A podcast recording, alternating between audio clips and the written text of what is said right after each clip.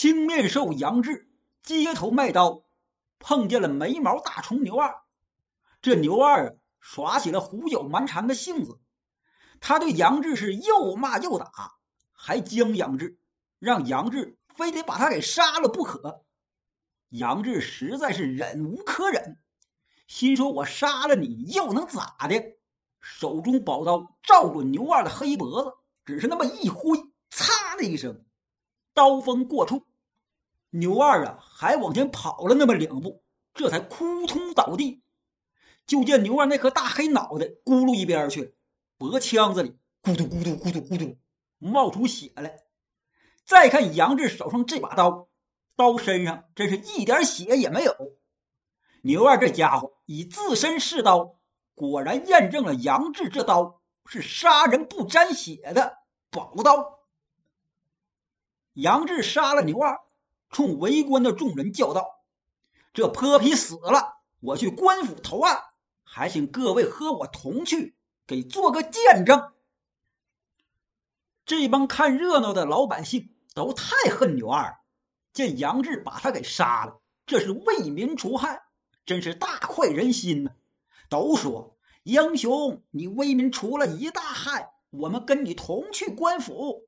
到那儿，我们联名上保，请求官老爷从轻发落英雄。杨志拱手四顾，对众人说：“杨志这里多谢众位。”大伙拥着杨志，这就来到了开封府衙。开封府尹立即升堂，先听当案之人杨志以及众人叙说了事情经过。这些来给杨志做见证的人都是众口一词，都说牛二该死，杨志杀他是被逼无奈，请青天大老爷网开一面，饶恕杨志死罪。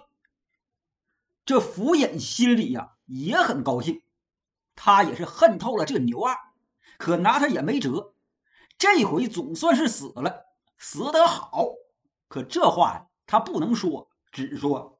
杨志，你既是主动投案，那就免去入堂责打，先押入监牢，等本官查验完现场证据，再给你定罪判处，把杨志给押入牢房了。然后府尹差人带着五座衙役，五座呀，就相当于现代验尸的法官，等一些人前去查验现场，自有当案吏官写了文案拿回来。让府尹大人过目。府尹本来就有意开脱杨志，再加上牛二家里又没有别的什么人，什么爹妈兄妹都没有，孤家寡人一个，这也就没人替他打官司。因此，府尹就把杨志的罪状都给改的轻了。三推六问之下，最后判个杨志因为和牛二发生口角，双方械斗。最终，杨志误伤人命，赐配发往大名府。大名府就是现在的北京。杨志那把杀人不沾血的宝刀，自然是冲入了府衙官库。按照当时的律法，杨志在东京开封府衙大牢里被监押了六十天，然后有两名公差押解前往大名府。杨志在大牢这六十天里。上到牢头，下到牢狱里面的犯人，都很尊重照顾杨志，只因为那牛二啊太不是人了，他们都认为那牛二该死，杨志杀他这是为民除害。更有东京城里饱受牛二欺压的老百姓，自发凑钱给杨志送衣服、送吃的。等杨志被押解前往大名府走的时候，得有上千人来送他。这些人有的给杨志拿盘缠的，有的请杨志吃酒的。哎呦，简直这就不是来送犯人，而是再送一位出征的大英雄。押解杨志的这俩差官，这一路上也是对杨志照顾有加，半点也不为难他。书要简短，杨志这三人这天终于来到了大名府，俩官差带着杨志来官衙交差。此时，大名府最高官员职务是留守司。这留守司上马管军，下马管民，军政一把抓，最有权势。这留守司是谁呢？此人名叫梁中书，字世杰，乃是当朝太师蔡京的姑爷。梁中书看罢俩官差呈交的押解文书，见犯人是青面兽杨志，他不由得就是一愣：怎么了？原来梁中书啊，以前在东京的时候，他就认识杨志。咱前文书不是说过吗？杨志在东京殿帅府曾做过殿司制史官，所以梁中书认识他。梁中书心想：这杨志乃是杨业老令公的后人，听闻他有一身的好武艺，要是他能为我所用，那可就是我的一大有力臂助。原来梁中书想把杨志安排到军中做个副排军。这样，他在军中就多了个心腹，也就更能掌控大名府的三军了。可怎么把杨志安排进去呢？毕竟杨志现在是有罪之身，又没有军功，就这么硬生生的给塞到军中去做个副排军，恐怕别的将官心里不服。梁中书想来想去，有办法了。他先把杨志留在府衙里听用，等下个月例行一年一度的。军中将官比武的时候，他让杨志下场比武，这样就可以名正言顺的把杨志给安排进去。梁中书想好了安排杨志之法，这就给那俩官差批押了回文，打发他俩回转东京。这事一句话带过。自此之后，杨志就留在梁中书府衙里当差听用，在府衙里。杨志每天做事都是殷勤谨慎，梁中书让他往东，他就往东；让他打狗，他不撵鸡，非常的听召唤使用，这就更加得梁中书的喜欢。哎，梁中书啊，就更想提拔杨志。眨眼之间，大名府一年一度的军中将官比武例会这就到了。其实所谓军中例会。就是梁中书检阅一下三军将士，再通过军中将官比武考核，然后从这些将官里选拔几个，给他们升迁官职，以此来激励三军将士。军中例会的头一天，梁中书把杨志叫到跟前，对他说：“我有心提拔你做个军中副排军，让你引领一份军中乐饷。”可又怕其他将官不服，明天就是年度例会，军中将进行将官比武，你可敢去啊？副排军是当时军中的一个官职，其职位相当于现在部队中的连级干部。杨志一听，知道机会来了，急忙拱手说道：“小人是武举出身，曾做过殿司府制史官，这十八般武艺。”自小就习学纯熟，现在承蒙大人提拔抬举，如薄云见日一般。杨志若能得以寸进，我要是能当个一官半职的，小的定当给大人效结草衔环之恩。杨志愿去军中比武。好，梁中书非常高兴，当即赐给杨志一副衣甲。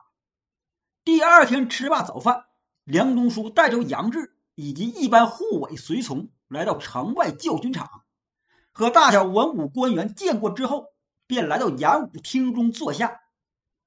梁中书居中坐在虎皮大椅上，左右两边齐刷刷的排着两行官员，什么指挥使、团练使、政治使、统领使、牙将、校尉、正牌军、副牌军。演武厅前后周围。列着百员军兵，个个横眉立目。辰时一到，对面点将台上站着的两个都监官，就是监军，一个是左监军李成，人称李天王；一个是右监军文达，人称文大刀。这俩人一齐向梁中书插手施礼，禀留守司大人，三军儿郎已列阵完毕，请大人解阅训话。梁中书一摆手，开始操演。是。李成、文达二人立即转身，指挥三军儿郎开始操演。就见他俩一晃手中的三角杏黄旗，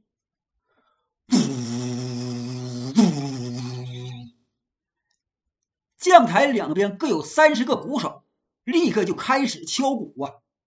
六十面大鼓同时敲响，那真是鼓声震天，震得人的心脏都跟着剧烈跳动。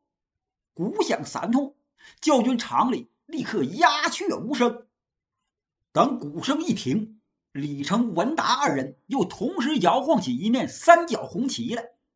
教军场上的两千儿郎立刻就一大方队分裂成两阵，一阵手里都拿着长枪，一阵手里左手拿盾牌，右手持刀，齐刷刷挺身站立。等将台上再调三角白旗的时候，这两阵儿郎开始各自操演长枪和刀盾攻守技法。但见刀光闪闪，长枪红缨炫目，盾牌落地有声。两千儿郎随着舞枪挥刀的节奏，齐声喊：“杀！杀！杀！”声震整个教军场。一套操演完毕，三军归拢成一列，等候留守司大人梁中书训话。梁中书对这场操演很是满意，他来到点将台上，首先勉励三军将校，让他们努力操练，保家卫国，然后宣布今日正题，就是各级将官比武考核，从中破格选拔提升将官。之后，梁中书回到演武厅坐下，李成、文达二人也随之来到演武厅，各自在梁中书下手坐了。原来这李成、文达二人虽然是监军，可不是那种手无缚鸡之力的文官，他俩可都有万夫不挡之勇。从这俩人的外号上就可以看出来，这俩人在梁中书跟前很是受器重。梁中书下令完毕，那两千儿郎立刻由带队将官有秩序的被分批带下，立在教军场四周，教军场中间。这就空出好大一个地方。这时，就见一将催马进入教军场。演武厅中众人都认得此将，这人是军中副排军周瑾。他手中使的是一杆大枪。周瑾在马上先演练了一套枪法。这人二十八九岁，正是血气方刚的年龄。手中大枪被他使得像风车一般，唰唰唰唰唰唰唰唰唰。让人看的是眼花缭乱，众人齐声喝彩。一套枪法练完，周瑾停马等候梁中书下令。梁中书传令说：“周将军好武艺，来呀，叫东京来的杨志听前听令。”有厅前中军官立即高喊：“叫东京来的杨志前来演武厅。”杨志就站在演武厅的席侧，他虽然是跟梁中书一起过来的，可他现在是没资格列任演武厅之内的，因为他根本没有官职、军职，只能和梁中书带来的那帮随从人员站到一起。现在听中军官传唤，他立刻答应一声，过来跟中军官进到演武厅，见到梁中书，插手施礼。梁中书说。杨志，我知道你原是东京殿司府致使军官，只因为犯罪发配来此。眼下盗贼猖獗，朝廷正是用人之际，所以本留守司不计你是犯罪之身，特准许你下教军场比武较技，以你这戴罪之身为国效力。你可敢与周瑾比试武艺？你若是赢了。便升迁你其职位，就是你杨志要是赢了，周瑾这军中副牌军的官职就由你干了。杨志又插手施礼：“小人承蒙大人差遣，安敢有违君旨？谨遵大人之命。”好，梁中书立即命中军校尉给杨志牵过来一匹战马，又让人领着杨志去军械库挑选兵刃。简短截说，杨志在军械库挑选了一杆大枪，然后又取来梁中书赠送的那套衣甲，都穿戴装束好了，他这才提枪上马，进入教军场来战周瑾。